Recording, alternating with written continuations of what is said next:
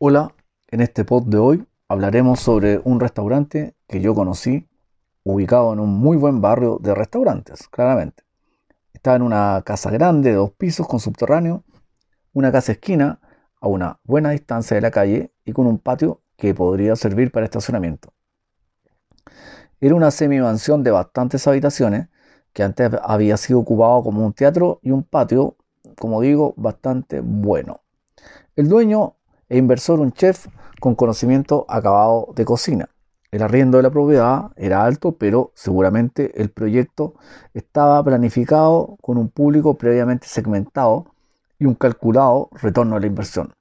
Otro punto importante, el lugar se construyó y se organizó una cocina de alta tecnología, seguramente una de las mejores del sector, y el lugar se redecoró, modificó para el funcionamiento óptimo del restaurante.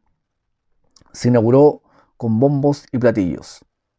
Tres años después de una navegación dificultosa y con mucho esfuerzo, este restaurante cerró. Entonces la pregunta es, ¿qué sucedió? Me puse a investigar. En, en este sector perdón, estaba una zona de alta competencia y la característica de la zona eran muchos restaurantes del tipo gourmet.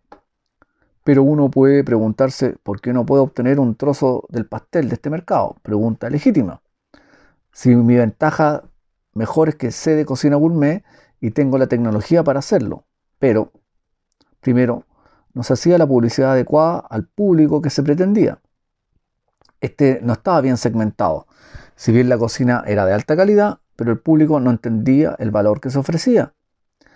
Aquí estamos frente a un punto clave, el cual es dónde está mi público y a quién le estoy hablando.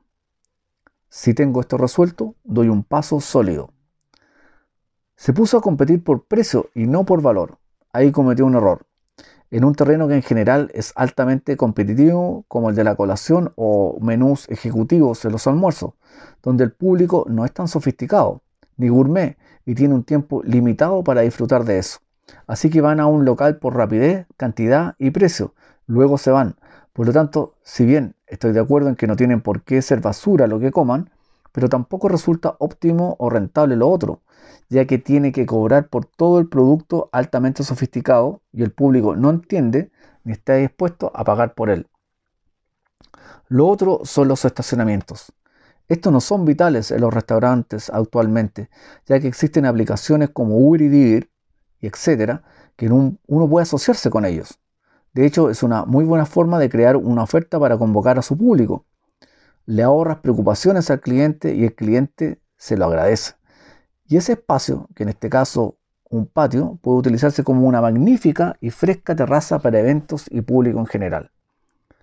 Hay que tener muy claro algo. Él en todo este periodo ha invertido bastante y no debe dejar de hacerlo, porque si es un proyecto como un restaurante de estas características que hemos descrito, suponemos, debe tener un proyecto mínimo a seis meses. Esto es como un niño que está creciendo. Entonces hay que alimentarlo constantemente hasta que después de un periodo aprenda a caminar y valerse por sí mismo.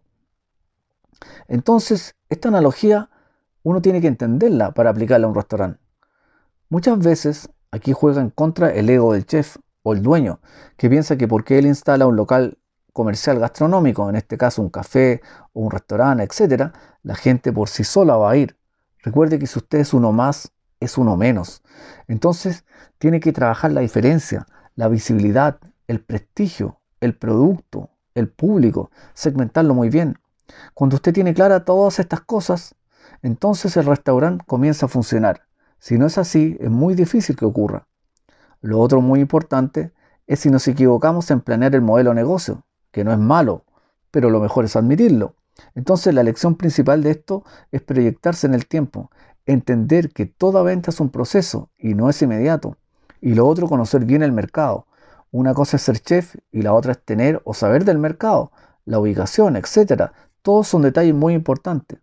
Si has invertido tanto en un restaurante y de pronto se da cuenta que no es, puede, como lo llaman ahora, pivotar. Es una posibilidad.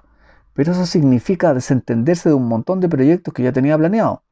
Ahora, si no es así, entonces sigue adelante con tu proyecto, como usted lo estableció. Esa es la diferencia entre planificar bien y no planificar.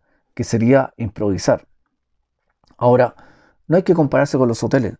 Recuerde que la mayoría de los casos los restaurantes de hotel son más que nada un showroom con enormes espaldas para aguantar. Y tener la comprensión que el restaurante vecino no es su competencia, si tienes claro no es tu público. Como decíamos, este es un tema que no se toma en cuenta y causa muchos dolores de cabeza.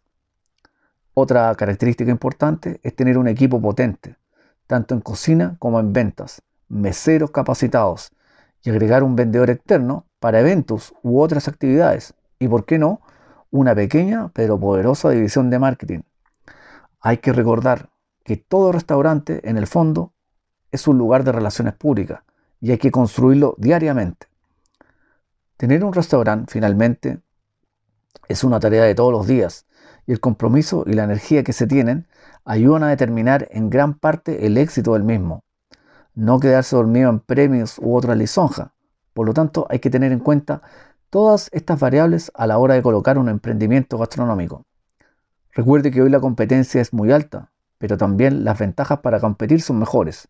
Por ejemplo, todo lo que son las herramientas digitales, los deliveries bien hechos y bien pensados, y, ¿por qué no?, la creación de mini negocios dentro del local.